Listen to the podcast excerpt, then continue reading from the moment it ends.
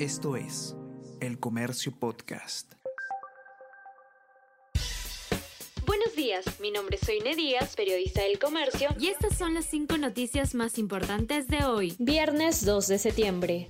Más documentos desmienten versión que dio a la Fiscalía Jainer Alvarado. El ministro Alvarado dijo que el MEF impulsó el decreto para ejecutar cuestionadas obras, pero email confirma que sector vivienda gestionó el financiamiento. Además, los oficios e informes incluidos en expediente de 400 páginas que se envió a la PCM solamente están firmados por funcionarios de vivienda hermano y sobrino de Aníbal Torres, enfrentarán un juicio. Se acusa a Víctor Torres y a su hijo Iván por supuestamente haber concertado en el 2013 la buena pro de obra valorizada en 8,3 millones de soles. El primer ministro espera el inicio del proceso a sus parientes el 15 de noviembre en Chiclayo.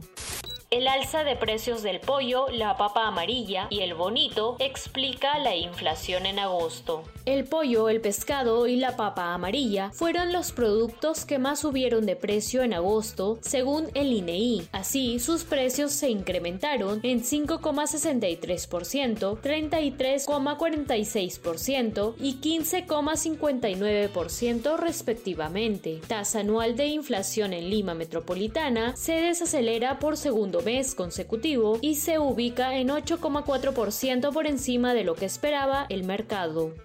Candidatos para Lima reforzarán sus mensajes y recorridos en recta final de campaña. A un mes de las elecciones para la alcaldía de Lima, distintos candidatos apuntan a afinar y reforzar sus campañas políticas. Para tal fin, alistan más recorridos, pulen propuestas y discursos y recurren también a las redes sociales.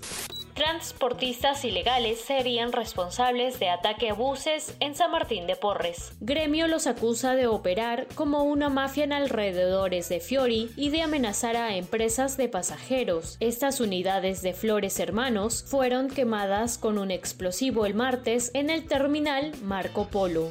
Misión de la ONU evalúa situación de central nuclear en riesgo a causa de la guerra. La misión del Organismo Internacional de Energía Atómica, encabezada por Rafael Grossi, inspeccionó la central Zaporizhia después de semanas de preocupación mundial por el riesgo de que se produjera una catástrofe nuclear. Todos, ¿qué tal? ¿Cómo están? Eh, espero que estén comenzando su día de manera excelente. Yo soy Ariana Lira y hoy tenemos que hablar del debate presidencial. Podcast Tenemos que hablar con Ariana Lira. Lunes, miércoles y viernes desde las 7 de la mañana.